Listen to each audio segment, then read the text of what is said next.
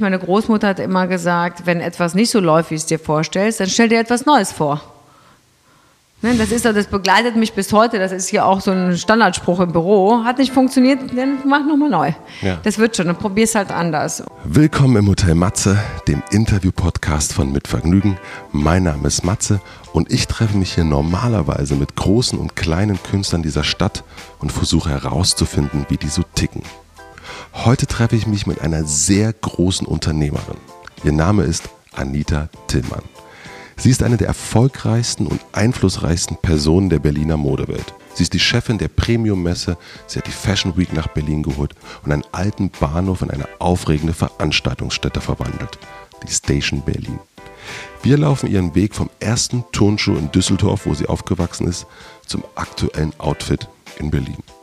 Anita hat mir erzählt, was Mode macht oder machen kann, was sie von Wolfgang Job gelernt hat, wie sie Unternehmen führt, warum ihre Mutter noch immer die beste Stilberaterin ist, wie sie Beruf und Familie vereint und wie sie schwierige Entscheidungen trifft. Ich denke, dieses Interview ist nicht nur für Fashionistas interessant, sondern für alle, die ein Unternehmen führen und wissen wollen, wie ein Unternehmen geführt werden sollte. Und alle anderen lernen einfach nur eine sehr, sehr smarte Unternehmerin und Persönlichkeit kennen. Ich wünsche euch viel Vergnügen im Hotel Matze mit Anita Tillmann. Herzlich willkommen im Hotel Matze. Du hast ein sehr schönes Zimmer. Danke, dass ich hier sein darf. Danke, dass ich dabei sein darf. Stell dir mal vor, wir würden uns jetzt nicht in dem Zimmer kennenlernen, sondern unten an der Hotelbar. Merken, sind vielleicht in New York, ähm, stellen fest, oh, die Akzent Deutsche, ich Deutsche, und wir, ich wüsste nicht, was du machst. Wie würdest du dich vorstellen, wenn ich dich fragen würde, ich bin Matze, hallo, guten Tag, ich mache einen Podcast. Was würdest du über dich erzählen? Erst würde ich mal fragen, was ist denn eigentlich ein Podcast und wie komme ich da rein? Ähm, was würde ich über mich erzählen? Ich würde mich natürlich vorstellen, ich bin Anita Tillmann, 44 Jahre alt, äh, verheiratet und Mutter, sage ich gerne vorher, damit gerade erst eine unangenehme Situation aufkommt. Aber du hast einen Regen dran, hätte ich natürlich sofort gesehen. Habe ich aber nicht immer an. So, Je nach okay. Outfit ne, habe ich nicht immer an, sage ich aber sofort, damit gleich das eine Thema ausgeschlossen wird. Und wenn es dann nett ist, kann man weitersprechen. Okay. Ähm, und ähm, bin äh, in Berlin seit 18 Jahren und veranstalte unter anderem Modemessen. Mhm. Und würdest du dich als, wenn du dann, äh, wir sind ja in Amerika, äh, du musst ja eine Einreisezettel, sage ich mal, immer reinschreiben. Was machst du beruflich? Würdest du dann Unternehmerin schreiben? Ja, Entrepreneur. Ja, okay, das, das, das ist es. Und wie sieht so ein typischer Tag aus, wenn du jetzt nicht in New York wärst, sondern in Berlin in deinem Büro? Also der typische Tag fängt morgens um sechs an, äh, tatsächlich. Und, äh, Mit Wecker? Äh, natürlich mit Wecker, muss auch manchmal zweimal klingeln. Also Snooze ist angesagt. Mm, ja. Und ähm, äh, habe mir seit einem halben Jahr angewöhnt, eine kurze Morgenmeditation zu machen, damit ich nicht schon um halb sieben hyperventiliere, weil Stress angesagt ist. Wir haben zwei Kinder, wie gesagt, und wir müssen die fertig machen. Um acht sitzen alle im Auto. Äh, und dann müssen, geht der Tag los. Und im Büro, ich reise sehr viel tatsächlich. Lass uns mal ganz kurz nochmal an dem Morgen kurz, da will ich gerne nochmal kurz anhalten. Ähm, Meditation machst du seit einem halben Jahr? Ja. Was ist das für eine Meditation? Äh, MBRS-Meditation ist eine Sitzmeditation hm. und geht über Atemtechnik und dadurch reguliert sich quasi äh, der Blutdruck, der hm. Herzschlag und dann fange ich schon mal sehr viel entspannter an und gehe achtsamer in den Tag. Okay, hast du die irgendwo gelernt oder? Ja, mit einem Coach. Okay. Und Handy, ab wann geht's an? Ähm, Snooze mit Handy? Snooze mit Handy. Ja. Ähm, mach, ich mache aber die Flug, den Flugmodus an nachts ja.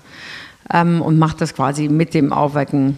Ist geht's der, los. Geht's los. Also das geht's heißt, los. Meditation auch, hast du vorher aber auch schon irgendwas gesehen. Ist natürlich runtergeladen. Manchmal mache ich noch mit Anleitung, mhm. manchmal ohne Einleitung, mhm. je nachdem, wie ich mich an dem Tag fühle. Aber wenn es mit Anleitung ist, ist der Laptop auf oder eben das Handy. Okay, aber du hast äh, deine, deinen Kontakt zur Welt, das meinte ich damit, fängt der dann schon direkt an, wenn du aufwachst oder erst, wenn du deine Meditation gemacht hast? Also der fängt schon vorher an und ich bin wirklich froh. Das hilft mir die Meditation hilft mir wirklich, mhm. nochmal runterzukommen, um mich Ach, zu fokussieren. Weil entweder ich bin in dem, was gestern war, oder rassel schon quasi die Checkliste durch, was den ganzen Tag ist, äh, was mich sofort in so einen mhm. Stresszustand versetzt. Und durch das Meditieren bin ich zwar nicht nicht gestresst, aber mhm. deutlich weniger. Und stehen die Kinder dann danach auf? Die Kinder wecken wir um sieben. Vorher wird Frühstück gemacht, Brote gemacht, Mhm. alles fertig gemacht und dann kommen die Kinder und dann kann man sich auch nochmal äh, bewusster um die Kinder kümmern. Okay, das ist schon auch wichtig wahrscheinlich für die, dass die auch wissen, also dass dann nicht, Mama, was machst du da, warum sitzt du da? Und Ja, ich, für uns ist das dadurch, dass wir beide Unternehmer sind, mein Mann und ich, Mhm. ähm, reden wir natürlich viel über Arbeit zu Hause und die Kinder kriegen das total mit, sodass wir versuchen, ein- und zweimal am Tag zu viert zusammenzusitzen am Tisch. Morgens beim Frühstück ist ein schöner Moment und wenn dann schon alles erledigt ist, das hilft. Und natürlich abends beim Abendessen, wobei das nicht immer klappt. Aber das ist uns schon wichtig, dass wir zu viert beim Essen sitzen und uns da unterhalten und dann auch die Kinder halt fragen, ne? wie geht's denen, was ist, steht bei denen an und sich auszutauschen. Okay. Dann fährst du um acht los, du schaffst die Kinder in die Einer Schule. von uns beiden fährt die Kinder zur Schule und dann ab ins Büro. Okay, und dann wie geht's dann, wie viele Meetings hast du dann so? Oder wann geht's dann hier durch- um neun dann wahrscheinlich? Ja, hier geht es um neun ungefähr los, aber das ist eigentlich ein Schlagabtausch. Also die trippeln sich auch, die Meetings. Mein Kalender ist irgendwie so voll, dass ich einen zweiten Kalender bräuchte mit Erinnerungen, was ich priorisieren muss. Das ist schon viel und auch ganzjährig. Wie viele Leute arbeiten in deinem Büro? Also wir haben hier im Fashion-Büro, wir haben ja zwei Büros quasi oder in, auch in zwei Gebäuden. Ähm, hier an der Station am Potsdamer Platz und das eine Büro, hier arbeiten nur die Fashion-Mädchen, das sind so circa, ich glaube, mit Paar 20, Mitte 20, Ende, Ende 28, ich weiß es jetzt gerade aktuell gar nicht mit Okay. Praktikanten. Okay. Ähm, und du bist also dann die Chefin von 30 Leuten ungefähr? Ja, hier sind 30, dann gibt es ja noch die Buchhaltung. Ich glaube, wir sind insgesamt, kommen wir auf äh, 55, 60, ich, äh, ne, ich Ja, weiß es ja, aktuell aber so wirklich ungefähr, nicht, ja. aber ungefähr auf äh, feste Mitarbeiter und dann natürlich die Dienstleister, mit denen wir immer Mhm. zusammen sind. Wir sind in der Geschäftsleitung zu dritt. Wir machen zu zweit die Premium-Gruppe, das sind alle Modemessen, äh, äh, die wir veranstalten. Und drüben gibt es noch die Station, das ist das ganze Event- und Vermietgeschäft Mhm. äh, äh, der Immobilie. Das macht ein dritter Geschäftspartner und, Part, und Partner, der Florian. Okay. Und wenn du dann so sagst, Meetings, was, was sind das für Meetings so ungefähr? Also um was geht? Interne Meetings, externe Meetings, da geht es natürlich um viele Kunden, um Designer, um Brands, um äh, Marketing, um neue Projekte und wie gesagt, jedes der Messen, das wir veranstalten, ist ja wie eine Firma an sich, die immer auch genauso behandelt wird. Und wie schaffst du da den, den, den Überblick zu behalten, wenn du sagst, so, du brauchst im Grunde schon zwei Kalender, um das. Also man braucht auf jeden Fall ein extrem gutes Gedächtnis und ähm, äh, ich würde sagen, das ist auch Übung und Training, wie man den Überblick behält. Ja. Und wir haben echt ein tolles Team. Also wir achten darauf, dass das Team, wir sind sehr viele Frauen, die gerne miteinander arbeiten, die sind auch untereinander befreundet, also die lernen sich hier kennen und daraus erwachsen Freundschaften. Dadurch haben wir auch eine sehr geringe Fluktuation. Okay. Eigentlich vor allen Dingen bei Frauen, die Kinder bekommen. Die kommen aber meist wieder. Und ansonsten ist das ein eingeschworenes Team. Wir haben teilweise Leute hier über zehn Jahre bei uns sitzen und das macht schon Spaß. Und Ja. alle zusammen managen die Firma. Ne? Klar bin ich der Kopf und äh, ähm, äh, der Spirit über allem, aber das ist schon eine Frage von uns allen. Was machst du, damit die bleiben? Gute Frage. Bin ich gestern schon gefragt worden? Ich weiß es nicht. Ich, so das Feedback ist, ich glaube, dass es für viele junge Frauen ein, dass ich eine Vorbildfunktion habe, weil ich eben verheiratet bin, Mutter bin und arbeiten kann und auch echt gerne zur Arbeit komme. Und das äh, scheint einige der, äh, gerade wenn die bei uns neu anfangen, Ladies total zu inspirieren. Mm, Ob sie dann das so lange toll finden, weiß ich nicht, weil die sehen natürlich auch, dass das sehr anstrengend ist und dass man auch keine Freizeit hat. Also wenn man mich immer fragt, wie machst du beides, äh, äh, Familie und Arbeiten, ähm, dann würde ich sagen, ja, ich mache aber keine Freizeit. Also ich gehe nicht irgendwo hin oder mache Kaffee trinken und so, das fällt halt alles weg. Ne? Ja. Wir arbeiten oder wir sind mit der Familie. Und Das dazwischen äh, Da gibt's nichts. Freunde? Ja, Freunde müssen halt zur Familie passen. ne? also die meisten Freunde, viele Freunde haben auch selber Kinder. Ja. Und wenn nicht, dann passt man das so an. Und dann muss ich dazu sagen, dass ich in einer Branche arbeite, in der ich mit vielen befreundet bin. Das heißt, ich arbeite mit vielen Freunden. Das deckt sich ganz schön. Okay. Und wenn die, wenn du diese ganzen Meetings hast, also ich kenne das natürlich auch, man hat Stunden-Meetings, zwei Stunden-Meetings, Das machen wir ja nicht. macht ihr nicht. Stunde, Max. Stunde max, okay. Raus, next. Und wie und Agenda. Agenda, Vorher, vorbereiten, Stunde Max und Follow-up. Ja. Gibt es Sachen, die du dann sagst, nee, mache ich nicht, bin ich nicht dabei? Ja, vieles. Ja. du Schaffe ich gar nicht. Okay. Und dann gibst, kriegst du ein Reporting von den Leuten. Und die ja, dann geben die Reporter. Ich vertraue natürlich auch meinem Team. Mhm. Ne? Das ist, wie gesagt, ein Miteinander und wir haben ein mittleres Management, das sehr verantwortungsvoll Mhm. äh, damit umgeht. Die würden, wenn sie unsicher sind, fragen sie mich nochmal und dann gibt es nochmal ein, äh, ähm, ein Update gegenseitig. Wie würden wir es machen? Was spricht dafür? Was spricht dagegen? Und dann entscheiden wir das auch gemeinsam. Wie lange bist du im Büro? Mm, In der Regel so bis fünf, würde Ja. ich sagen. Und dann ist Hole auch, ich die Kinder ab. und dann ist auch Schluss? Na, nicht so ganz. Also, wenn ich abends kein Programm mehr habe, dann hole ich die Kinder ab. Programm heißt Veranstaltung. Veranstaltungen oder auch Kundenessen oder äh, passiert, dann hole ich die Kinder ab oder mein Mann, je nachdem. Wir kochen zu Hause, wir kochen auch beide gerne. Ähm, dann kochen wir noch was, essen zusammen und dann setze ich mich entweder an den Computer oder gehe noch mal auf eine Veranstaltung. Krass, okay. Und wann gehst du ins Bett? Also immer vor zwölf. Immer. Immer vor zwölf. Ich trinke auch keinen Alkohol bei den Veranstaltungen, äh, damit ich das aushalte, weil mit Alkohol würde ich das auf gar keinen Fall körperlich schaffen. Das ist auch so anstrengend, wenn ich ein wenig schlafe, aber mit Alkohol im Blut, ich krieg's nicht mehr. Ja. Ging früher gut, ne, sehr gut sogar, aber mit zunehmendem Alter äh, äh, bin ich da echt empfindlich geworden und dann trinke ich keinen Alkohol, bin immer vor zwölf im Bett und wenn wir zu Hause sind, so zehn, elf. Aber wenn du jetzt eine Berlinale Party ist, ne, dann geht's, ist ja vor zwölf, geht ja eigentlich nichts mehr los in Berlin. Ja, das stimmt. Ich war jetzt bei einer Berlinale Party am, hier in der Chausseestraße von einem Interview, war so ein Ja. Showcase von The Box. Das, da war ich auch erst um zwei zu Hause. Ne? Habe Okay. ich auch, aber wie gesagt, ich trinke da nicht und dann ist die Berlinale Party für mich ja auch kein Job. Also es ist keine klassische Veranstaltung, wo ich arbeiten muss oder performen muss. Da, da war ich jetzt zum Glück nur Gast und das ist dann für mich echt entspannt. Dann ist es nicht so schlimm, wie wenn ich die Party gebe oder wenn ich äh, on duty bin. Das ist schon ein Unterschied, auch finde ich, von dem Kraft- und von dem Energieaufwand. Okay. Dann lass uns doch mal von dem Alltag äh, einen Sprung in deine Jugend machen. Du bist in Düsseldorf aufgewachsen, Tochter von zwei Kroaten, äh, die älteste Schwester von zwei Schwestern. Drei. Drei, Wir sind drei Mädchen. drei Mädchen, genau. Ja, also Ja, zwei zwei, Schwestern, zwei ja, Schwestern, genau. ähm, wie kann ich mir das so, wenn wir uns jetzt das mal angucken würden, Fotoalbummäßig, was, was würde ich darauf sehen? Wenn du mal, wenn man sagen keine Ahnung, vielleicht mit zehn. zehn. Sehr junge Eltern. Ja, okay. Wie alt waren die, als sie dich bekommen haben? Die Mama war 18,5. Oh, okay. 19, knapp 19, äh, 19 war, nee, 19,5 war sie. Und mein Vater ist sechs Jahre älter als meine Mutter. Äh, sehr junge Eltern, hart arbeitende Eltern. Wie kann man sich mich vorstellen auf dem Foto?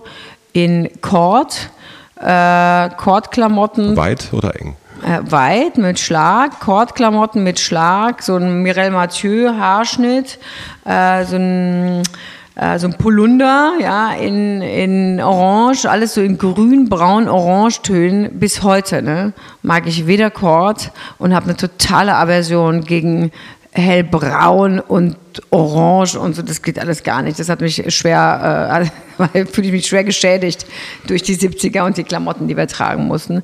Aber wir waren immer zusammen. Also wir sind auch heute noch sehr eng mit der Familie und alle Schwestern. Ich rufe mindestens einmal am Tag meine Eltern an. Wirklich? Ja.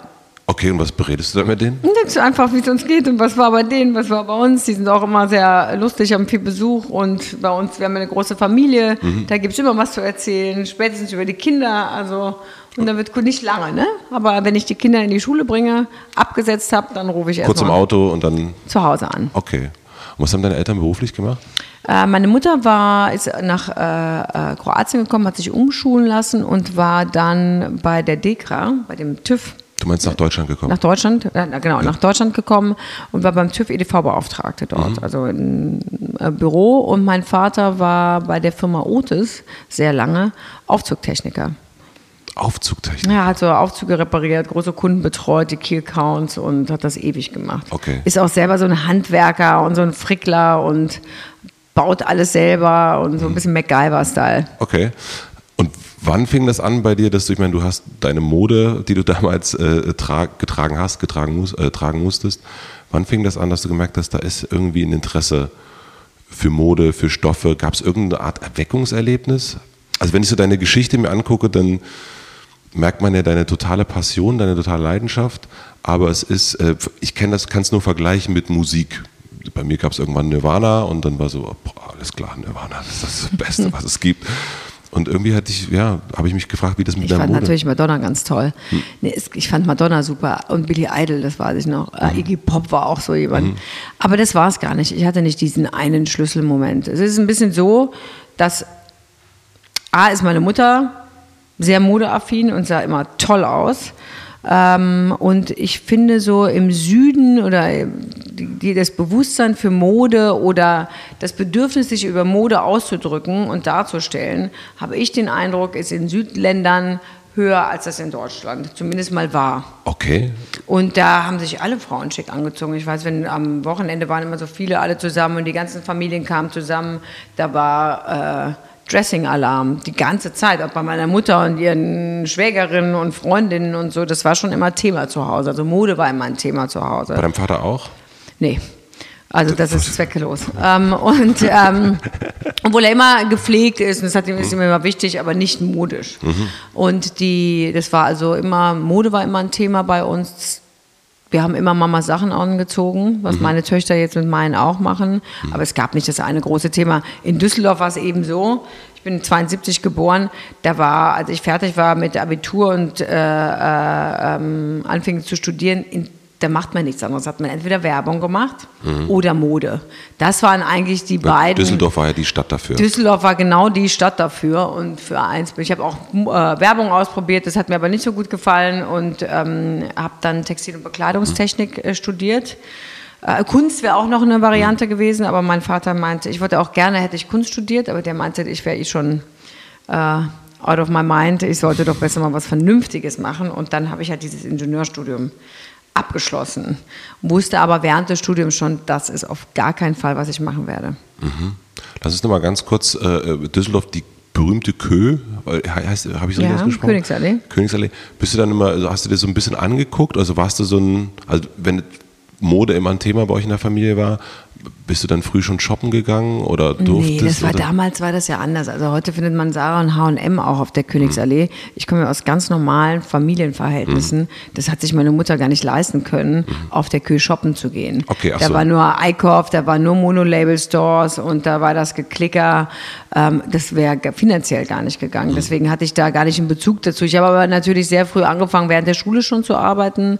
Und in Was hast du gearbeitet? In so Stores gejobbt, in so ja. einem Denim Store, da gab es dann diesen einen tollen Superstore, alle sind wie Mods rumgelaufen, werde ich nie vergessen, meine erste Chippy Jeans oder die Diesel Saddle, das waren so Must-Haves, die ersten All-Stars von Adidas, ne? es gab ja die mit dem blauen Streifen, die mit dem schwarzen Streifen, ähm, werde ich auch nicht vergessen, meine Cousine hat die mit dem blauen bekommen, die haben 149 D-Mark gekostet und ich habe nur die für 99 bekommen mit den schwarzen und war total traurig. Dass du das noch weißt. Ja, das weiß ich noch. Das hat mir wehgetan damals. Ja. Und in Konkurrenz mit meiner Cousine. Das hat mich total, da habe ich gesagt, Mama, ich muss die unbedingt haben und so. Mhm. Dann hat sie gesagt, es geht nicht darum, dass wir nicht 50 Euro, äh, 50 D-Mark mehr haben. Ich finde nicht, dass du in dem Alter Turnschuhe für 150 Mark tragen solltest. Mhm. Ich kriege jetzt bei meinen Freunden mit, das ist wieder ein totales Thema, Mhm. äh, äh, wie teuer Sneaker sind und ob die Kids ab welchem Alter welche Preise tragen sollten. Aber das war vielleicht, wenn wir über Highlight-Erlebnis Mhm. reden, da waren es tatsächlich die Sneaker. Ähm, und Wo du gemerkt hast, da, da, das, du Nee, willst das diese. wollte ich haben. Ich wollte so ein, das wollte, die wollte ich unbedingt haben. Dann gab es die Vanilla-Hosen, was Hast nicht, du die dann irgendwann gekriegt? Jeans und so. Das hat mich natürlich total. Es war äh, immer so Must-Haves und das, das wollte ich machen. Und deswegen habe ich auch in äh, Stores gearbeitet und Boutiquen gearbeitet und so. weil du dann Und Klamotten ein bisschen günstiger gekriegt hast? Oder? Nee, weil ich es einfach so geil fand. Also auch die, die Interview, ne, das ist natürlich auch eine bestimmte Crowd und man identifiziert sich damit und so ein bisschen Community. Heute sagen wir Community. Damals, und dann hat man dazugehört und ich hatte eine Vespa und wie gesagt den Motthaarschnitt und gestreifte Sachen und dann kam die rote Jacke mit diesem Karo, ich weiß gar nicht mehr, wie die hieß, aus London. Die gab es damals nämlich nur noch in London. Doc Martens, die ersten. Und Ja. so fing das alles an. Und dann, du hast, als du studiert hast, hast du noch bei deinen Eltern gewohnt oder bist du ausgezogen? Nee, da bin ich ausgezogen. Ja. In Düsseldorf. Okay, aber dann trotzdem Ich bin Kon nie nach Mönchengladbach gezogen, das wollte ich nicht. Wieso? Nee, ich hatte einen Freund in Düsseldorf lange. Ich hatte einen Freund, mit dem war ich auch acht Jahre zusammen. Und ähm, der hat irgendwo in Bochum studiert, ich in Mönchengladbach. Und so haben wir in Düsseldorf zusammen eine Wohnung gehabt. Und Gladbach ist jetzt auch nicht so spannend. Hm, Ja, Düsseldorf ist schon spannender auf jeden Naja, Fall. der hätte sich ja auch in Grenzen, aber im Vergleich Ja. war das dann die deutlich bessere Wahl. Warum, also deine Mutter ist ja, das habe ich irgendwo gelesen, bis heute noch so deine Beraterin, äh, wenn es um Klamotten geht. Also ich habe irgendwo gelesen, dass du deine Mama fragst, bevor, bevor du... Äh, und meine Töchter auch. Und deine Töchter auch? Ja, ja. Warum die? Also du könntest ja wahrscheinlich... Kann ich genau erklären. Ja. Weil das auch, wir haben so ein Kindermädchen, die ist auch eine, also die ist immer schon äh, äh, äh, mit uns. Früher hat die mit uns gearbeitet, jetzt kommt sie einfach nur noch zu besuchen, ist schon eine ältere Dame. Ähm, die frage ich auch immer, weil die nichts mit Mode zu tun haben. Also, die sind nicht geblendet durch die Marken mhm. und was ein Look ist. Die beurteilen quasi nur, was deren Auge ästhetisch schön empfindet oder nicht. Steht das einem oder steht das nicht? Ohne dass die Marken so im Vordergrund stehen. Mhm.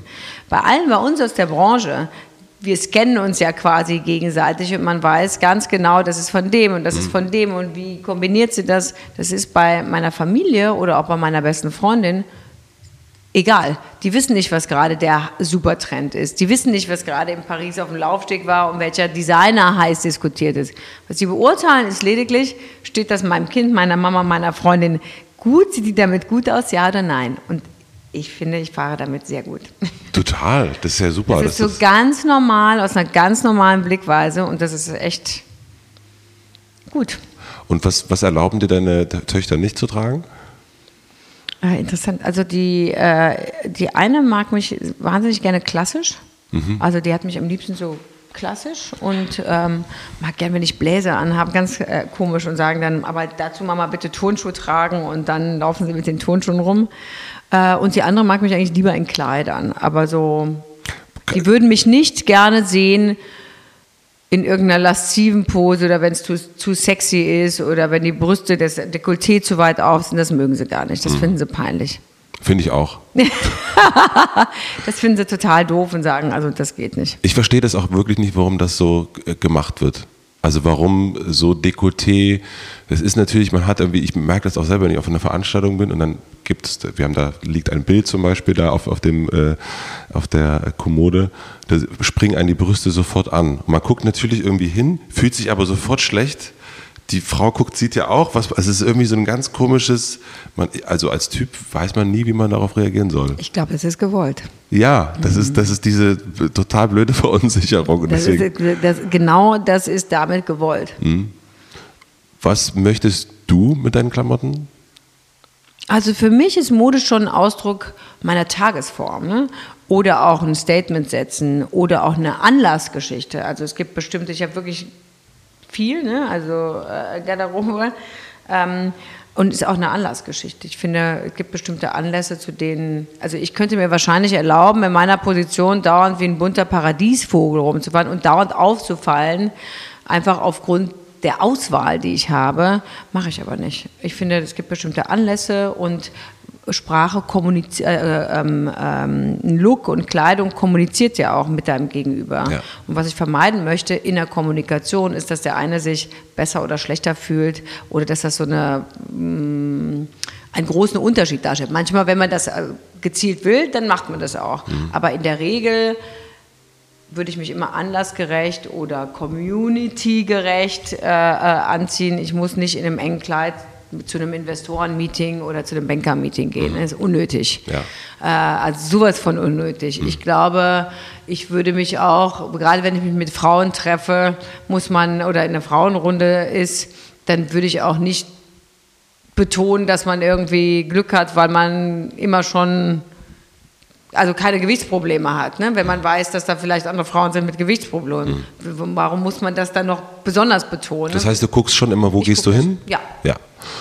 Und Kleidung ist für mich wirklich eine Frage auch der Kommunikation und auch eine Frage des meines auch Wohlbefindens an dem Tag. Ne? Manchmal ja. braucht man auch eine Uniform, wenn man sich nicht so gut fühlt. Ja, und heute in Schwarz?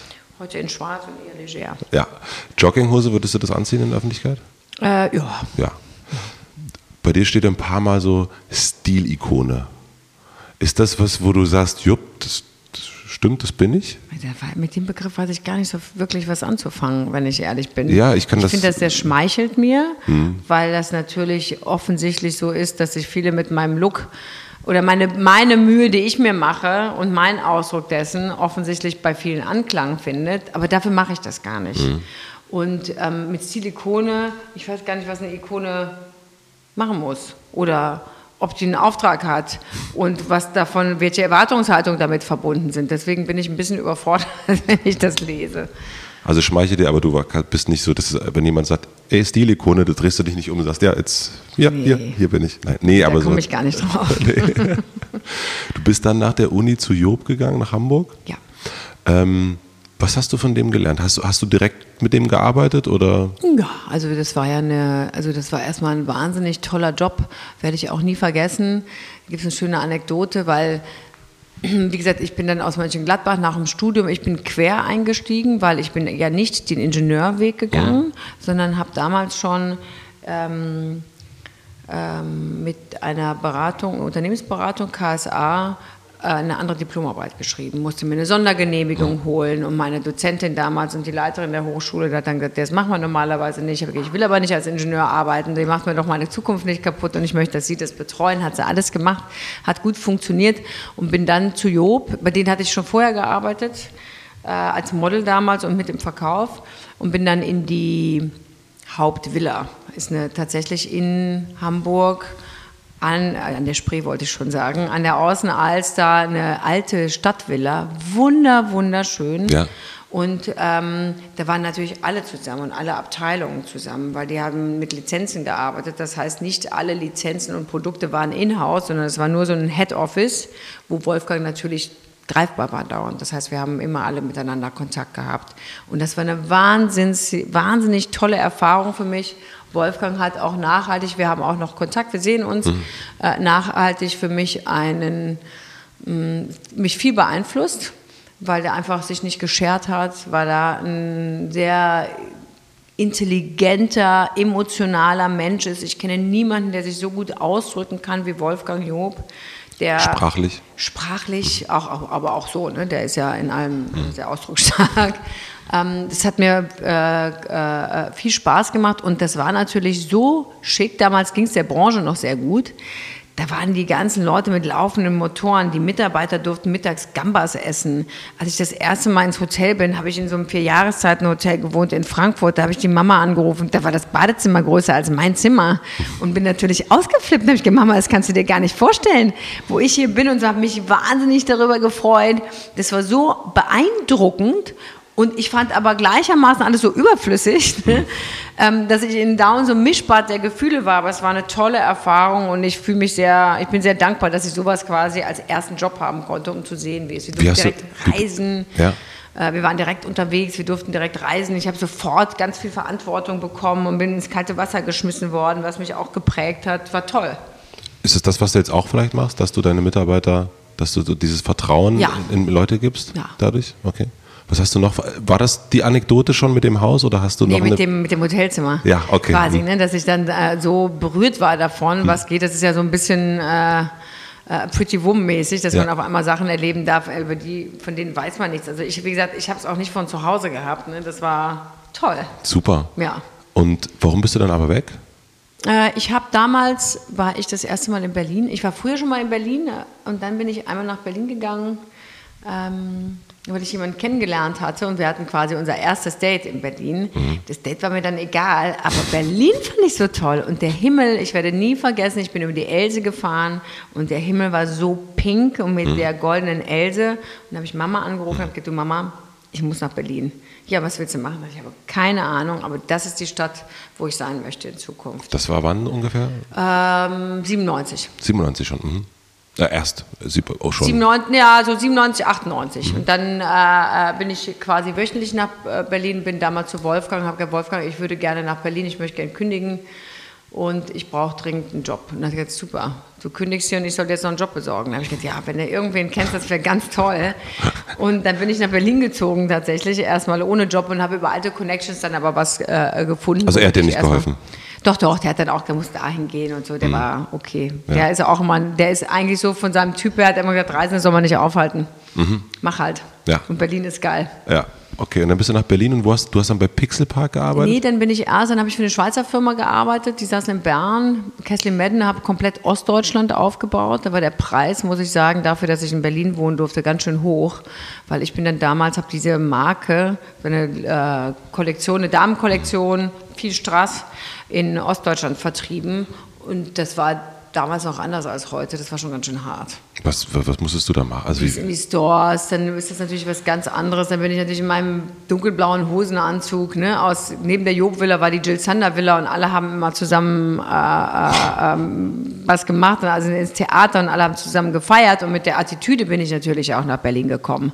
Also da, da in Hamburg schminkt sich auch jeder, wenn er zum Supermarkt kommt. Mhm. Ne? Ich habe damals, das interessiert dir gar keinen. Nach drei Monaten habe ich gesagt, super, kannst du auch in einer Jogginghose zum Supermarkt gehen, ist auch wurscht. Mhm. Herrlich. Mhm. Auf einmal habe ich so ein Gefühl von Freiheit empfunden, habe gesagt, ich finde es so geil, dass ich das alles gar nicht mehr machen muss, auch diese Verkleidung und die Uniformierung, das hat in mir ganz viel ausgelöst.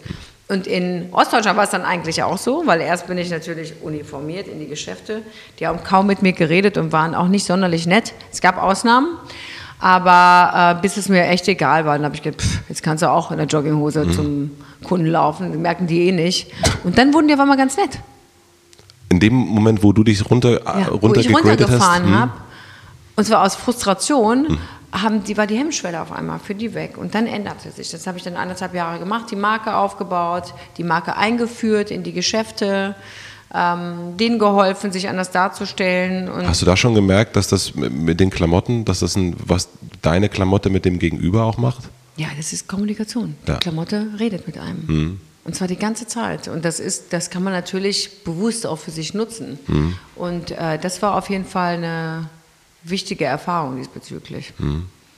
Und dann bin ich zu Pixelpark, weil da hatte ich dann gar keinen Bock mehr drauf. Ne? So viel konnte meine Klamotte dann auch nicht kommunizieren, um mit den Job schön zu reden. Und, immer nur Jogginghose, das wird ja nicht boah, besser. Ähm, und in Jeans, nee, dann äh, bin ich zu Pixelpark, dann wollte ich unbedingt zu Pixelpark und mein Ex-Freund damals hat gesagt, ja, aber du weißt ja nicht mal, wie ein Laptop aufgeht, was willst denn du bei Pixelpark?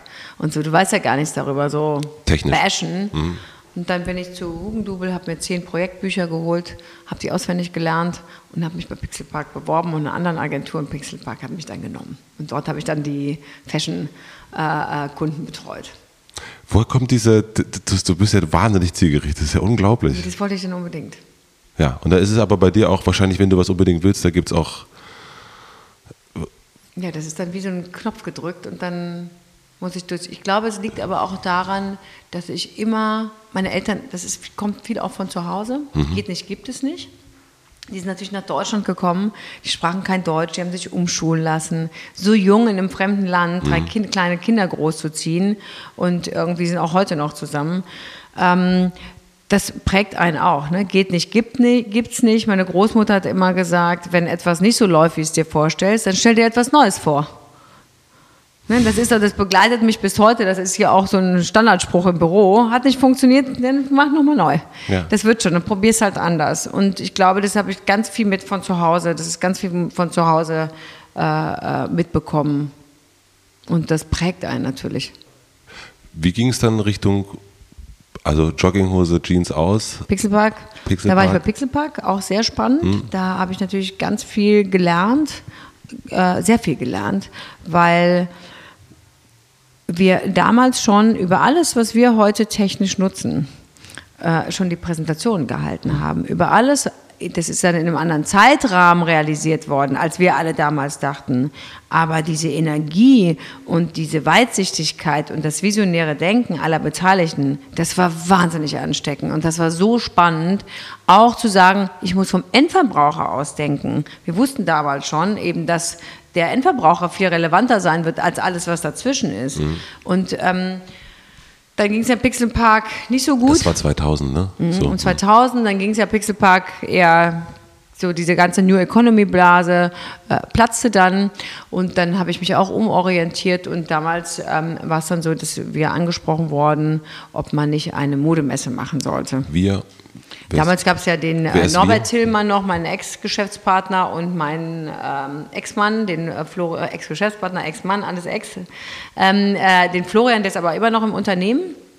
Und äh, wir drei waren auch immer zusammen. Und jeder hat, der eine war Jurist das und der Geschäftsführer. Tillmann, der Nach Zufall. Zufall, okay. Hm. Ähm, also so das Müller-Schmidt-Syndrom, mhm. ja. Ein äh, bisschen verwirrend für alle Außenstehenden, aber damals hieß ich ja auch noch Arnic. Also mhm. Arnic, ja. Schlau und Tillmann und wir haben dann noch mit einer vierten Person die äh, Firma gegründet und einfach die Premium angefangen in Berlin. 2002. Einfach angefangen? Ja, man fängt so an, also wir kommen ja aus der Branche und man kennt die Modebranche auch. Ähm, und man beobachtet und analysiert den Markt. Und damals gab es war es ersichtlich, damals gab es äh, die CPD und die IGEDO noch in Düsseldorf, aber es war ersichtlich, dass dieses große Messeschiff nicht lange funktionieren kann oder zumindest ein absehbares Ende in Zukunft ja. haben könnte. Und das haben wir als Chance wahrgenommen und gesagt, wenn man was Neues macht, muss man A, das ganze Messekonzept revolutionieren und neu machen und dann muss man es auch in einem anderen Ort machen. Wobei wir zuerst in Düsseldorf waren und unser Konzept vorgestellt haben. Und zwar bei der IGEDO. Die haben uns aber ausgelacht. Mhm. Die haben gesagt, das ist alles Schwachsinn und äh, äh, lustige Geschichte, aber wir sollten doch bitte wieder gehen. Haben wir dann auch. Mhm. Und haben dann zwei, im Januar 2003 in dem U-Bahnhoftunnel unter Potsdamer Platz mhm. die erste Modemesse Premium angefangen. Kannst du mal beschreiben, wie das so war? Also kannst du jetzt mal so ein bisschen mhm. mitnehmen? Kann ich mitnehmen. Also was war so neu an dem Konzept? Also erstmal war es wahnsinnig chaotisch. Mhm. Was war so neu an dem Konzept? Modemessen haben bis dato, ich glaube, das ist auch in anderen Industrien, es gab immer eine Modemesse für die Damen in allen Preiskategorien, es gab eine Modemesse für die Herren in allen Preiskategorien, das gleiche gab es für Schuhe. Da ich vom Pixelpark kam und so auf den Endkonsumenten schon fokussiert war, habe ich gesagt, wir müssten eigentlich dem Einkäufer, also den Stores, den Fashion Stores, zeigen, was der Endverbraucher will, im optimalen Fall. Und sowas und die Plattform kuratieren. Die sollen nicht auf drei Riesenmessen laufen. Die müssen eigentlich nur eine Messe besuchen und dann ein kuratiertes Portfolio bekommen, in dem sie dann auswählen können. Warum? Die sparen Zeit, wir wissen, was der Endverbraucher will und es ist wahnsinnig neu und Berlin ist kickt so. Und dann haben wir sehr chaotisch angefangen äh, unterm Potsdamer Platz äh, mit der ersten Modemesse. Wir waren, wie gesagt, sehr gut vernetzt schon. Wir kennen die Branche. Man fängt das nicht als Branchenfremder an. Ne? Man weiß, wenn man anruft als Aussteller. Wir kennen die Einkäufer und haben auch gezielt eingeladen. Und auf, auf, auf Basis dessen konnte man sowas überhaupt starten. Wie viele Leute waren dann da? Äh, am Anfang hatten wir 70 Kollektionen. Mhm. Also 70 Marken und ich glaube 1000 Besucher. Mhm. Und war das dann, also es war chaotisch, bist du aber raus oder hattest du so ein Hochgefühl oder wie kann ich mir so, äh, du warst dann Ende 20, ne? Also ich war Ende 20 und das war ein Hochgefühl, kann man sagen, weil es war im Januar und es war bitter kalt in Berlin. Hm. Und wir haben, es war drinnen, also unten im Tunnel, hm. kälter als draußen, weil uns jemand über Nacht die Heizungsrohre aufgeschlitzt hat. Was ist passiert? Dann sind wir da rumgelaufen. Es war so kalt. Ich meine, dadurch, dass wir die Leute alle persönlich kannten, hm. konnte man das irgendwie überbrücken. Und da gab es eine Marke, so Downjacken, Lamartina, so eine kennt man auch so aus dem Polosport. Ähm, ist mittlerweile auch sehr kommerziell und die haben damals ihre erste La Martina Kickoff in Europa bei uns auf der Messe gezeigt. Und es war so kalt, dass die Argentinier Frostbeulen im Gesicht hatten. Dann habe ich gedacht, wissen Sie, die hat geweint. Ne? Ihr geht ins Hotel, aber ich brauche eure Jacken. Uns ist allen arschkalt. Meine Mitarbeiter kriegen Mausemolle, alle todkrank. Ich brauche die Jacken. Mhm. Dann haben wir alle Jacken angezogen von La Martina und die Presse kam und hat uns fotografiert. Mhm. Und überall waren wir in der Presse mit die coole Premium. Und diese La Martina Jacken waren auf jedem die, also coole Premium, weil ihr so kalt. cool. Ja, so, weil es so kalt war. Die coole Premium war so kalt. Wir hatten alle die Lamartina-Jacken an. Das war natürlich der Marketing-Gag überhaupt. Danach wollten alle wissen, was ist Lamartina und wo kriegen wir diese Jacken her. Die sind dann ganz schnell, haben die super gut abverkauft und sind in die besten Läden gekommen. Und die coole Premium die, die nicht da waren, wussten nicht, dass es draußen so kalt, drin so kalt war, hat man gar nicht so wahrgenommen. Und das hat uns schon ein Hochgefühl äh, mhm. verpasst. Mhm. Außerdem hatten wir alle unsere Jobs gekündigt und wir mussten ja weitermachen. Mhm. Was wir hatten, wir haben sofort Geld verdient. Also wir haben sofort mit der ersten Veranstaltung, wir haben ohne Investoren gearbeitet mhm. und wir haben sofort Geld verdient. Durch die Stände? Durch die Stände. Wir haben zwar uns drei, die ersten drei Jahre eigentlich kein Gehalt ausgezahlt, quasi. Mhm. Mich hat Papa, mir hat Papa geholfen und man hat sich irgendwie Geld geliehen und so durchgeboxt. Ähm, und es gibt ja diese Unternehmersupport, auch wenn man sich selbstständig macht, sechs Monate mhm. lang. Äh, Kenn ich. genau, das habe ich alles gemacht und wir haben kein Geld äh, gehabt die ersten drei Jahre, aber wir haben für die Firma Geld verdient und konnten also dann weiterführen. Haben uns untergemietet in einem großen Büro, also haben total die Kosten low gehalten und so konnten wir uns sukzessive entwickeln. Warum hast du, also warum eine Messe? Also ich habe mich natürlich, wenn man sich... Ja, weißt du was, frage ich mich heute noch. Warum eine Messe? Das hat sich so ergeben. Eine Messe, also der, die Frage, wie gesagt, ne, da gab es dann so ein Gespräch, man müsste eine neue Messe machen, wie würden wir die machen? Ich würde sie so machen, das würden wir verändern, komm, lass es probieren. Ja. Das war so der erste, würde ich sagen, unternehmerische Schritt, wir machen das jetzt einfach. Und dann, wenn es nicht funktioniert, so what, dann machen wir halt was Neues. Mhm. Ähm, aber die Messe, was die Messe auch heute noch für mich ist, ich liebe meinen Job, weil das, ich habe mit ganz vielen Leuten zu tun. Man hat einen Überblick über die kompletten Markt, also ist nicht so monothematisch. Wir reden mit Medien, wir reden mit dem Handel, wir äh, reden mit der Industrie, man reist sehr viel. Ähm, wir haben die Messe so hin weiterentwickelt, dass wir quasi nicht nur die, dass wir nicht nur zur Aufgabe, Aufgabe gemacht, dass wir nur Mode zeigen, sondern dass wir Trends definieren und neu bündeln, dass wir helfen, den Einzelhändlern durch die Zeit, wo irgendwie alles geht, durchzukommen, relevante Produkte auszusuchen. Und ich habe im Team immer nur wirklich Spezialisten, also Fachkompetenz mir reingeholt. Ne? Das ist, bei anderen Messen geht es immer nur um die Vermarktung der Fläche. Wir haben echt Fashion-Leute bei uns mhm. sitzen und dadurch konnten wir uns natürlich gut äh, weiterentwickeln, sind im Dialog mit allen und das ist unheimlich vielseitig und interessant. Das heißt, also hätte aber auch sein können, dass du sagst, äh, hätte das sein können, dass du eine Designerin wirst oder ein eigenes Label machst oder ein, Modemagazin nee. machst? Ja, Magazine machen wir auch zwei. Ja, ne? Wir machen ja. das Berliner Fashion Week Magazin als Herausgeber und unser Premium Magazin. Ähm, nee, äh, Designerin, das war es nicht. Da hätte. Nee. Nee. nee. Hat sich auch nicht so vom, weißt du, es ist ja auch ein bisschen immer, wer sind deine Freunde, wie ist dein Netzwerk, mit wem wo bist du quasi unterwegs? Das war schon eher das Thema Management. Zwar immer kreativ mhm. und anders denken, aber eher im Management. Okay, das haben wir, das hast, hast du die Mode, äh, die Messe revolutioniert und dann hast du dir gesagt, 23.000 Quadratmeter Halle, geiles Ding. Wir haben auf dem, wir sind sehr schnell gewachsen, aus dem Tunnel raus, ja. haben dann am die Wertheim-Gelände, wo jetzt der Leipziger Platz, Zelte aufbauen dürfen, mhm. haben zusätzlich zu den Zelten am Leipziger Platz die Hochhäuser genommen.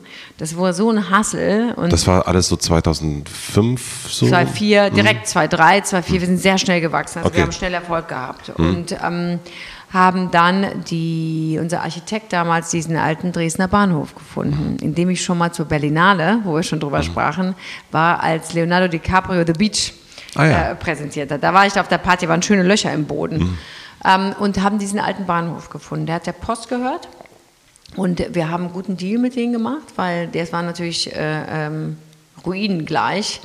Ähm, und damit wir überhaupt das bespielen konnten, haben wir einen relativ guten Mietvertrag bekommen und dafür aber unser ganzes Geld investiert. Und dann haben wir alles, was wir verdient haben, immer investiert, damit das überhaupt stattfinden konnte in, die, in eine fremde Immobilie.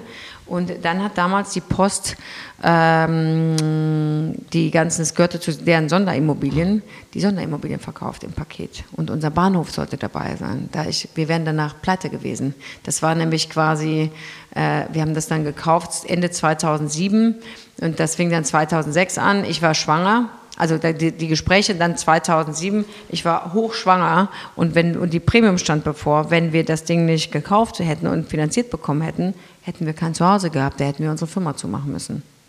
Das heißt. Und dann hatten wir die Möglichkeit, das aus dem Paket rauszulösen und zu kaufen. Und dann sind wir. Es, also hast du nicht damals, ich meine, hochschwanger, Zwillinge? Ne? Voll. Also man darf, man darf über, in dem Moment ist Angst, der, Angst ist immer ein schlechter Ratgeber, mhm. aber in dem Moment, ne, tust mal so, als ob es sie nicht gibt. Da darf man nicht eine Sekunde drüber nachdenken. Man muss dann einfach machen. Und du hast, also ne, hochschwangere Anita, 23.000 Quadratmeter. ich, ich, dachte ja wirklich, dass ihr es gepachtet habt. Ne? Das, äh, das, nee, wir haben das damals erworben. Also Wahnsinn. Wir haben ja auch alle kein Eigenkapital gehabt und so. Es war volles Risiko, selbsthaftend, jeder von uns und so. Schon, war schon ein hohes Risiko. Ja. Ab welchem Moment hast du das Gefühl gehabt, also welchem Moment ist der Schweiß so ein bisschen zurückgegangen? Gar nicht. Also ist, hast nee, du immer als noch es unterschrieben wurde, wir wussten, das ist jetzt unser, und wussten wir, jetzt liegt es in unserer Hand, wir müssen arbeiten. Und wir haben ja quasi zwei Säulen. Ne? Wir mhm. haben einmal die Modemesse mhm. und wir haben das dann sukzessive ausgebaut. Und dann auch, wie gesagt, wir haben alles Geld, was wir immer hatten, da rein investiert. Ne? Das war jetzt auch nicht so, dass wir gesagt haben, super, wir verdienen Geld und jetzt. Äh, ähm also ihr seid aber ganz kurz, ihr seid dann zur Bank gegangen und habt gesagt, hier, wir wollen mal so einen Bahnhof kaufen. Naja, die wussten dann schon, wer wer ist. Wir hatten hm. politische Unterstützung. Ach so, okay. Und die wussten auch, wir haben ja die Fashion Week auch hm. nach Berlin geholt, auch 2007. Das ist ja, damals bin ich äh, äh nach New York und habe IMG erklärt, wie wichtig Berlin für deren Sponsoren ist, wie Mercedes, und dass wir das und das vorhaben. Und erzählt darüber, dass Messen und Catwalks am besten zusammen sind. Das war in anderen Städten ist das auch sehr zersplittert. Und habe ich gesagt, konsolidiert doch und lass uns doch gemeinsam was machen. Glück gehabt, ne? Richtiger, keine Ahnung, ich stand da, keine Präsentation. Einfach zum richtigen Zeitpunkt, am richtigen Wort, offensichtlich das Richtige gesagt. Und damals haben die entschieden, die kommen. Und dadurch hatten wir auf einmal einen Wirtschaftszweig in Berlin und zum Thema Creative Industries, der anfassbar auch war für die Politik. Die Bread and Butter war in der Stadt, die war super, weil die war natürlich laut und wer, hier ist dann äh, äh, man konnte die Ergebnisse sehr schnell sehen, was das der Stadt bringt. Und insofern hatten wir da natürlich Support, auch politischen. Okay, und dann deswegen hast du dir auch Sorgen gemacht, eigentlich dann nicht mehr? Nee, was Sorgen ist nicht das richtige Wort. Sorgen habe ich mir gemacht, ob ich meine Zwillinge äh, gesund zur Welt kriege mhm. und so, weil ich immer bis zum letzten Tag gearbeitet habe mhm. und auch nach fünf Wochen wieder arbeiten war. Aber ähm, nee, dann muss man halt arbeiten. Und dann haben wir das aufgebaut. Dann haben wir einmal das Event- und Vermietgeschäft und das andere ist die Premium. Ich hatte auch keine Zeit, wenn ich ehrlich bin, so viel mehr Sorgen zu machen. Also wir haben so viel gearbeitet und tun wir auch immer noch. Mhm dass man darüber gar nicht nachdenkt. Also man ist eigentlich so in der Zukunft und im Jetzt, dass man nicht darüber nachdenkt, was ist eigentlich wenn. Hilft ja sowieso nichts. Okay. Nutzt ja nichts. Auf jeden Fall eine pragmatische Frau, würde ich sagen, hier an der Hotelbar. Ähm, jetzt 2017 ist es klar, die Premium läuft wahnsinnig gut. Ähm, die Station ist super oft ausgebucht, äh, wächst, die Republika noch eine Halle dazu und es wird immer größer und es wird immer größer. Ich kann mir vorstellen, dass das jetzt gar nicht mehr so oft, äh, dass du jetzt wahnsinnig viele Angebote auch bekommst, also Möglichkeiten. Ähm, willst du nicht das noch machen, willst du nicht das noch machen, willst du nicht das noch machen? Also gerade als Unternehmer hat das man ja schon so. Und wie entscheidest du, was du machst und vor allen Dingen aber auch, wie entscheidest du, was du nicht machst? Also es gibt grundsätzlich zwei Grundlagen. Ich glaube, ich habe viele Sachen ausprobiert und auch schon gemacht. Da habe ich total viel Geld verbrannt, also privates Geld. Magst du ein Beispiel nennen? Ach ja, wir haben auch mal eine Agentur, eine Fashion-Agentur dazwischen gegründet und haben gedacht, wir nehmen das auch noch mit und ähm, hat gar nicht funktioniert. Was ist eine Fashion-Agentur? Ja, eine Vertriebsagentur quasi. Ja. Ne? Mhm. Äh, hat gar nicht funktioniert, weil man nicht alles immer machen kann und mhm. weil man sich aufs Core-Business konzentrieren muss. Und ich glaube, dass es sinnvoll ist und auch, dass das Learning ist. Wir haben auch alles Mögliche und damit beraten und eine Beratung und äh, da werde ich natürlich auch viel gefragt und sind auch tolle Tagessätze. Ich schaffe es aber nicht. Und mhm. das Learning ist, fokussieren und auf das, was man macht, versuchen, besonders gut zu machen und das auszubauen, anstatt irgendwie Hansdampf in allen Gassen zu sein so funktioniere ich nicht. Dafür bin ich auch so, äh, wie du sagst, pragmatisch und auch vom Typ her immer ganz oder gar nicht. Und wenn ich, dann mache ich weder das eine noch das andere richtig. Das ist, äh, hat nicht funktioniert und wurde ich eines Besseren belehrt. Und wie ich entscheide, was nicht zu machen, ist mein Bauchgefühl. Je älter ich werde, desto mehr weiß ich, dass meine Intuition, kommt auch durchs Meditieren, mhm. dass meine Intuition und mein Bauchgefühl mir ein sehr guter Wegweiser sind. Und immer, wenn ich nicht darauf höre, verbrenne ich mich daran entweder persönlich und emotional oder finanziell, sodass ich immer in mich gehe. Ich, heute nehme ich mir auch mehr Zeit, oder auch mal drüber zu schlafen und nachzudenken. Ich bin zwar sehr impulsiv und mhm. bin sehr schnell mhm. in den Entscheidungen und trotzdem habe ich auch das gelernt, mir ein bisschen Zeit zu nehmen und nochmal nachzudenken und nochmal äh, meinen Bauch und meine Intuition sprechen zu lassen, die nicht immer im Balance sind mit dem Profit, den man vielleicht am Ende sieht. Ne? Also da ist so ein bisschen äh, kommt beide so zusammen und da lasse ich mir die Zeit und habe mich aber, fahre sehr gut damit, auf meinen Bauch zu hören. Die beiden Sachen sind dann Premium und Station? Premium und Station, wir machen ja die Seek und die Bride. Die Seek und die Bride sind ja in der Arena, finden die parallel zur mhm. Premium statt, mhm. die sich weiterentwickeln und als eigene Messeformate nochmal ein ganz anderes Publikum äh, äh, ähm, Anzi sowohl als Aussteller als auch Einkäufer. Wir haben gerade die Show in Order mit äh, akquiriert, eine Messe, die hier auch äh, gestartet ist 2011, haben wir gerade übernommen und ein ganz neues Konzept entwickelt. Wir machen noch die Fashion Tech Konferenz, mhm. äh, ein Format, was auch zweimal im Jahr zur Premium stattfindet, wo es um Fashion und Technologie geht in den verschiedenen Bereichen. Auch wächst, ist sehr dynamisch und wächst auch super spannendes Thema. Da kommt wieder meine Pixelpark-Zeit hm. zur Geltung. Ich habe dann auch noch das. Ja, und, ähm, und natürlich die Station ne, mit hm. unseren Events und unseren Veranstaltungen. Also Aber wenn, wenn du jetzt Premium fand jetzt auch in München statt? Das ist immer so. Das ist so eine Satellitenshow der Premium hier. Die findet nochmal als regionale äh, mhm. Show äh, in München statt. Die gibt es schon sehr lange auch. Und das sind so, aber das ist so, das sagst du, diese beiden Sachen. Diese beiden Sachen. Und alles, was natürlich drumherum passt, geht. Aber was, was man quasi aus dem Netzwerk, aus dem internen Netzwerk bedienen kann, das funktioniert. Mhm. Alles andere funktioniert nicht. Warum hast du nicht die Bread and Butter gemacht? Also diese Zalando Bread and Butter? Was heißt, warum ich warum wir nicht das Gleiche machen? Nee, warum ihr das nicht, also man kann jetzt ja sagen, okay, es gibt äh, die, die Stilikone oder man nennt sie die Modemessen äh, Queen. Und ich habe mich damals gefragt, als äh, Bread and Butter wurde dann von Zalando gekauft. Ja, wir waren auch mit dem Pitch. Mhm. Also okay. wir waren tatsächlich auch mit dem Gespräch und mit dem Pitch, wer die Bread and Butter kauft. Mhm. Und Zalando hat einfach äh, mehr Geld geboten. Äh, ach so, okay, äh, nee, mir ging es eher darum, für diese, das für Zalando eine Mode, also eine Modemesse zu machen. Das hat mich eher. Ja, bei Zalando ist ja ein anderer Grund. Die machen ja keine Modemesse als mhm. solche. Ich finde auch den Begriff da nicht richtig. Mhm. Was die Zalando macht, das finde ich, machen sie auch sehr gut. Äh, die emotionalisieren ihr digitales Geschäft. Mhm. Und die sind natürlich mehr nur, das wissen die wenigsten äh, wahrscheinlich, die sind mehr nur als ein E-Commerce äh, Laden und Online-Store sind die vor allen Dingen, funktionieren die als Betriebssystem der großen kommerziellen Brands. Und was die natürlich mit so einem Festival schaffen, ist A, ihre digitale Plattform zu kommerzialisieren und in direkten physischen Kontakt mit ihren Kunden zu kommen und auch im Wettbewerb mit Amazon Fashion. Das ist, glaube ich, sehr relevant für äh, Zalando. Und das Zweite ist natürlich, dass die ihre großen Partner pleasen und mit denen zusammen das arbeiten. Da ist der Fokus ein ganz anderer als das, was wir machen. Bei uns ist klassisches B2B-Geschäft. Ja. Bei der Premium sehr krass. Bei äh, Seek and Bright haben wir auch B2C. Ja. Ähm, äh, also Events und das findet auch auf der Messe statt. Das heißt bei uns aber Business to Community, mhm. mehr als Business to Consumer. Das mhm. ist also nicht wahllos. Auch die Endkonsumenten, die dort geladen sind, sind bewusst eingeladen, mhm. weil die zur Community gehören, äh, ähm, Influencer sind mhm. und so. Das ist ein anderes, eine andere Herangehensweise. Was glaubst du, wie sich die Technik, ne, wir haben es gerade schon mal kurz angeschnitten mit der Fashion Tech, wie wird sich das verändern in den nächsten Jahren? Was denkst du, wohin sich also man wird es in naher Zukunft Gürtel geben, die dir sagen, ähm, du bist zu dick, du solltest. Äh, gibt's schon. Äh, gibt's schon. Ja, gibt's Gibt, schon. Scheiße. Ähm, nee, das gibt's schon. Also ähm, das ist ein unfassbar großes Feld erstmal und ein sehr spannendes Feld. Vielleicht so prinzipiell, was die, die Mode entwickelt sich ja schon dahin. Prinzipiell haben wir uns ja die oder beziehungsweise dahin entwickelt die Art und Weise, wie wir Mode konsumieren, präsentieren äh, und, äh, ähm, ja, konsumieren und präsentieren hat sich ja schon komplett geändert. Und auch kommunizieren, mhm. das hat sich geändert. Ne? Vor ein paar Jahren war das undenkbar, dass die ganze Branche auf Instagram äh, äh sogar schon auch Sachen verkauft. Ich große Omnichannel, das große Omnichannel-Wort. Die Technik entwickelt sich weiter und Mode ist natürlich verfügbar und darstellbar und erreicht andere Leute anders, als es noch vor zehn oder fünf Jahren war. Mhm. Das hat sich schon grundlegend geändert.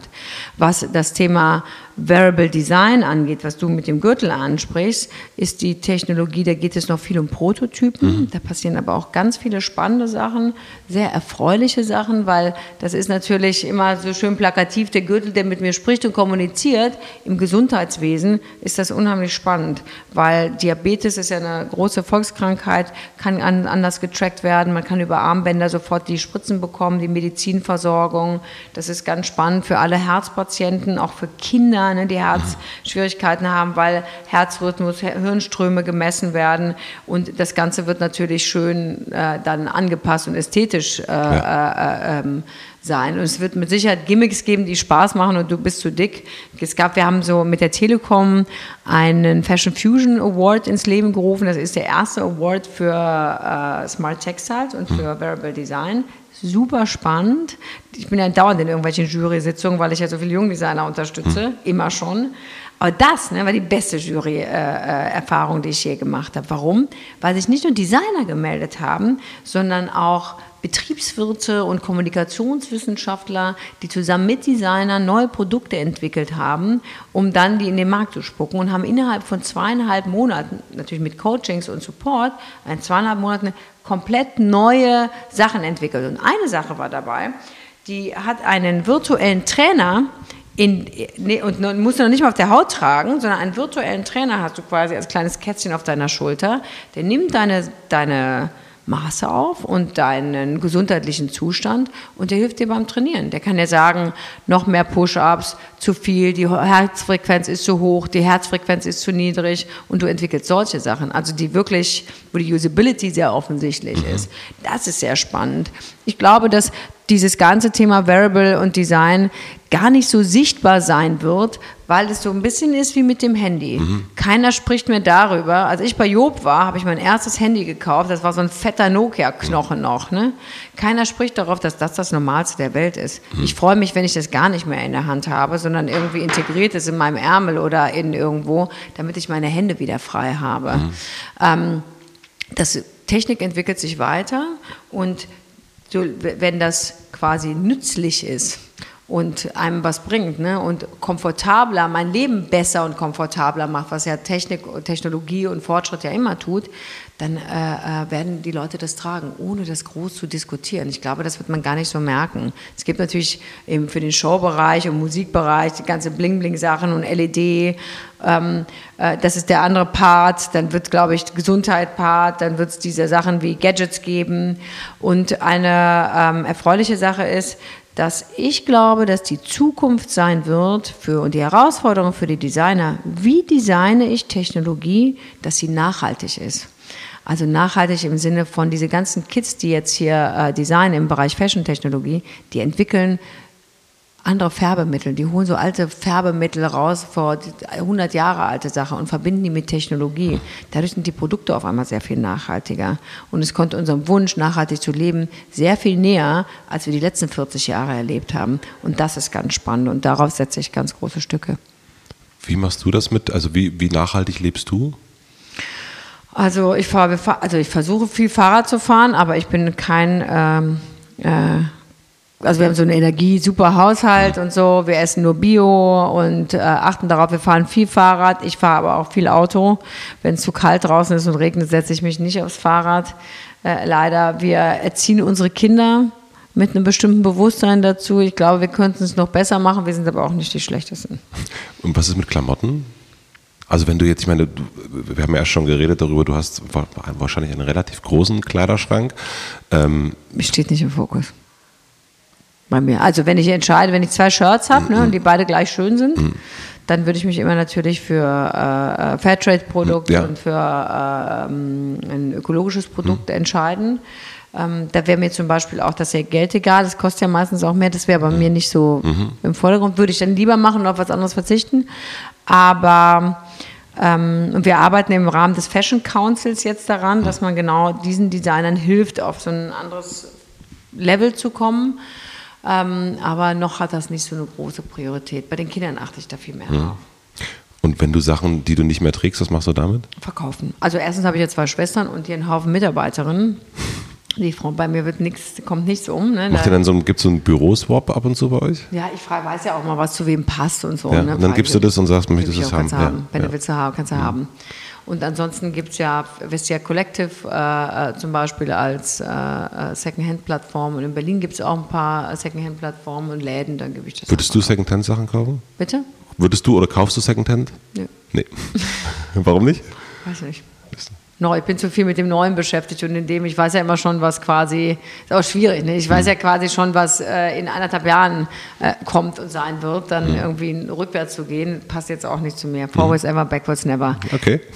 Ähm, wir haben erst schon über deine Mitarbeiter gesprochen und auch, du hast ja ein sehr, sehr großes Team. Du bist natürlich die Chefin, das ist ganz klar. Ähm, wie schaffst du es, dass die Leute, oder, oder anders gefragt, wie, wie, kannst du, wie gehst du sicher, dass sie ehrlich zu dir sind? Also, dass sie dir nicht nach dem Mund reden, dass sie nicht, ähm, weil das ist ja, wenn jemand so eine, du bist eine sehr selbstbewusste Frau, du bist eine sehr erfolgreiche Frau und es gibt in so einem Rahmen. Ich fordere die dazu auf. Ja? Ja, also ganz aktiv. Ne? Ich brauche keine, sage ich auch, ich brauche keine Ja-Sager. Das bringt mich überhaupt gar nicht weiter. Mhm. Und äh, äh, ich will die einen Austausch haben. Wir haben auch sehr flache Hierarchien Mhm. und das Ziel und das Produkt quasi, an dem wir arbeiten, steht immer im Vordergrund. Und wenn die Praktikantin die beste Idee hat, dann wird das umgesetzt. Also Ja. da wird auch nicht nach Hierarchie. Mhm. Und das, ich fordere das ein. Ja. Und auch für dich, wenn du irgendwo falsch liegst. Ja, und dann sagt einer, nee, finden wir nicht gut, mach doch lieber so und so. Sag ich, ja, machen wir so und so. Okay, da gibt es. Ja, ja, da habe ich gar keinen. Das bringt mich, da bin ich auch zu pragmatisch zu. Ne? Also da, wär- das bringt mich ja gar nicht weiter. Und hattest du irgendwelche Mentoren, die dir jetzt geholfen haben in den letzten Jahren? Also hast du jemanden, also gibt es eine Riege von Leuten, die du, wir müssen deine Mama äh, und deine Schwestern, dein Mann wahrscheinlich auch. Ja, mein Mann ist sehr, also wir tauschen uns sehr eng aus. Ähm, meine Mutter ist natürlich immer äh, mein Ratgeber, ne? auf gerade äh, zwischenmenschlicher Basis und so. Ähm, ja, doch. Also ich habe, glaube ich, sehr, nicht glaube ich, sondern ich habe wirklich einen sehr langjährigen und engen Freundeskreis. Auch meine beste Freundin und so. Das ist schon ein Geben und Nehmen. Ich, wir tauschen uns da alle aus. Und du fragst die Aber ich dann. habe nicht den einen Mentor. Hm, okay. Ähm, wie hältst du dich auf dem Laufenden? Also, Wie? nee, dich. Also wie, wie, wie bleibst du, ich meine, es geht immer um die Zukunft. Es geht äh, äh, ne, vorwärts. Äh, Forwards ever, äh, backwards, never. Das ist auch ein bisschen anstrengend, ehrlicherweise immer. Aber wie machst du das, dass ich meine, du hast deinen vollen Terminkalender, du hast äh, dein Tag morgen fängt um sechs an. Das ist Ja, aber das ist auch Teil des Jobs. Ne? Man unterhält sich ja auch nur mit Leuten, die weit vorne sind und ähm, äh, äh, die die Zukunft mitgestalten und so. Insofern, ähm, ich lese viel, ich bin natürlich viel im Netz, ich komme viel rum. Was liest du zum viel. Beispiel? Also an täglicher Presse. hm? Oder, oder wie, also mir geht es eigentlich darum, so zu wissen, so wie. Wo ist das Gefühl? Mhm. Na, also ich glaube, es ist eine Mischform. Ne? Es gibt nicht den einen Kanal, der mich inspiriert und wo ich was draus ist. Es ist eine Mischform aus. Weißt du, Mode und alles, was um Mode und Märkte passiert, ist zum einen ein wirtschaftliches Thema, ist ein politisches Thema, ist auch ein sehr emotionales Thema. Und Mode ist immer ein Spiegel der Gesellschaft und dem, was passiert. Und weißt du, wie, wo, wo, wird, wo ist Angst der Treiber in der Gesellschaft? Wo ist, weißt du, Freiheit der Treiber der Gesellschaft? Und wenn man sich das genau anguckt, ich bin sehr analytisch, ne? Und wenn man sich das quasi analytisch anschaut, wo was funktioniert und warum wo was funktioniert oder eben nicht funktioniert, damit kann man dann arbeiten. Da muss man neue Produkte äh, schaffen. Es gibt nicht so diese eine Inspiration. Es ist eine Mischung zwischen, keine Ahnung, ich habe zum Beispiel wenn ich in Instagram unterwegs bin, ich habe zwei ganz tolle Illustratorinnen gefunden. Wenn ich die dann cool finde, dann schreibe ich die an und die arbeiten dann mit uns. Also unsere letzte Kampagne ist von der Lena Petersen gemacht worden. Ganz tolle Frau, die habe ich auch auf Instagram gefunden. Da hat die gerade angefangen. Und dann hast du die angeschrieben und gesagt, Ja, komm, du hast du nicht? Lust mit, mit so was zu machen mit mir? Und dann so haben wir es gefunden. Jetzt habe ich gerade eine neue aus, äh, aus Polen, Mhm. auch mit der haben wir jetzt auch was gemacht und das mache ich dann schon. Mhm. Ne? Instagram ist da schon echt gut. Bist du, arbeitest du lieber mit Frauen oder Männern? Gibt's, oder gibt es irgendwie so ein. Also erstens, ich arbeite wahnsinnig gerne mit netten Menschen und mit ehrlichen Mhm. Menschen und für alles andere, das strengt mich unheimlich an. Ich weiß, dass ich oft an Du forderst aber, wenn man sozusagen deine Sachen, ne, wenn du es, irgendwo habe ich ein Interview gelesen, da ging es, äh, welche Sachen du empfehlen würdest oder welche Leute, es waren, glaube ich, 80 oder 90 Prozent Frauen, ich weiß es nicht mehr, ja, was es genau ist. oft so, auch äh, Aber es ist nicht so eine aus, aus einer Frauenpower, Woman Empowerment, gar nicht. Nee, das ist mir eigentlich egal. Also Frauen, ich arbeite sehr gut mit Frauen, weil ich Frauen kann ich und das verstehe ich auch. Ne? Wie gesagt, ich habe zwei Schwestern, viele Cousinen, meine Oma, meine Uroma, wir sind so eine ganz so ein Weiberhaushalt. Das weiß ich, ne? das kann ich, da kann ich mit umgehen. Ähm, bei Männern muss ich mich oft da auch reindenken. Ne? Da verstehe ich die Spielchen oft nicht. Und wenn, dann muss ich mich reindenken und dann ist schon wieder so, so wenn man das so, es jetzt so pauschalisieren würde in Männer und Frauen. Aber das habe ich eigentlich gar nicht. Ich finde, mir ist wichtig, mit netten Menschen äh, zu arbeiten, weil das inspiriert mich ne? und das gibt mir auch meine Freiheit, kreativ zu sein und nach vorne zu, mich nach vorne zu bewegen. Alles andere strengt mich an, da bin ich zu sensibel. Ähm, und ich weiß, ich eck oft an, weil ich sehr direkt bin mit allem, aber dann denke ich mir, ich habe auch keine Zeit zu verlieren. Dieses Indirekte kostet schon wieder so viel Zeit, ne? da kann ich schon irgendwie das nächste machen. Aber da hast du dann schon, du sagst jemand direkt, Ich sage immer, ich bin da eigentlich ziemlich direkt, Ja. auch oft zu meinem Nachteil, muss man auch, muss ich auch feststellen, aber irgendwie, ich bin halt auch so, wie ich bin, das nutzt jetzt auch nichts mehr. Sehr gut. Ich habe eine letzte Frage. Ähm, Stell dir vor, ich habe eine sehr große Plakatwand am, sagen wir mal, Alexanderplatz für dich gebucht. Ähm, da, wo sonst die großen technischen Firmen äh, ihre neuesten Handys vorstellen. Und du darfst entscheiden, welcher Satz dort eine Woche zu lesen sein wird. Oh, schwer. Viele. Es darf nur einer sein. Ich glaube, ich würde den meiner Großmutter nehmen. Weil, ähm, wenn, was, wenn etwas nicht so läuft, wie du dir es vorstellst, stell dir etwas Neues vor. So als Entrepreneurial Tipp für alle Startups in Berlin. Gibst du das den Leuten auch mit? Ja. Ja? Sag ich auch immer. Sagst du es deinen Töchtern auch? Ja, ach, ja klar. Die werden am meisten gepeitscht. Ne? Ich möchte, dass sie sich Mühe geben. Ich sage immer, bei allem, was wir tun, wir geben uns, wenn wir was tun, geben wir uns Mühe. Und alles, was wir tun, dann geben wir uns Mühe. Was anderes wird nicht akzeptiert. Und wenn es nicht so läuft, sei nicht traurig, versuch es nochmal neu, Mhm. es hast. Das ist dein, das ist wirklich dein Motto, ne? Wahrscheinlich, ja. Das hatte ich, äh, ich fand das ganz interessant in der Vorbereitung für das Interview. Ähm, dass, äh, da ging es darum, wir, wir wollen vielleicht noch ein Foto machen und da ging es darum, ob's, ob Haare, Make-up, ob das nötig ist. Und ich sage, komm, wir machen einfach ein, ein, ein Foto, das ist auch, oder ich nehme ein Pressefoto und dann sagte deine äh, Assistentin Christine, nee, wenn wir was machen, dann machen wir es richtig. Ja, genau. Das fand ich, fand ich total ich so, wow. Und es ist auch keine Rolle spielt, ob das jetzt, ich sagte, Mensch, das ist jetzt irgendwie für einen Podcast, das ist irgendwie, ne, das ist ist jetzt, egal. ja. Das muss man, finde ich, also ich finde auch nicht, dass das, das auch so ein bisschen wie mit Kollektionen, so handhaben wir auch zum Beispiel unsere Kollektionen. Hm. Wir behandeln unsere jungen Designer und die Anfänger quasi und die Startups ne, mit dem gleichen Respekt und mit der gleichen Aufmerksamkeit wie die großen Big Player, die irgendwie Millionen Umsätze machen Hm. und so. Und die kriegen auch nicht eine besonders bessere Aufmerksamkeit als die anderen. Das ich, empfinde ich als ungerecht und ich möchte auch nicht so behandelt werden.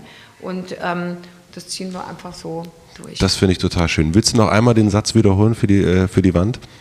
Ja, der ist natürlich übersetzt aus dem Kroatischen, deswegen hört er sich auf Deutsch etwas holprig Aber an. magst du ihn auch einmal auf Kroatisch und einmal auf Deutsch sagen? Das fände ich schön.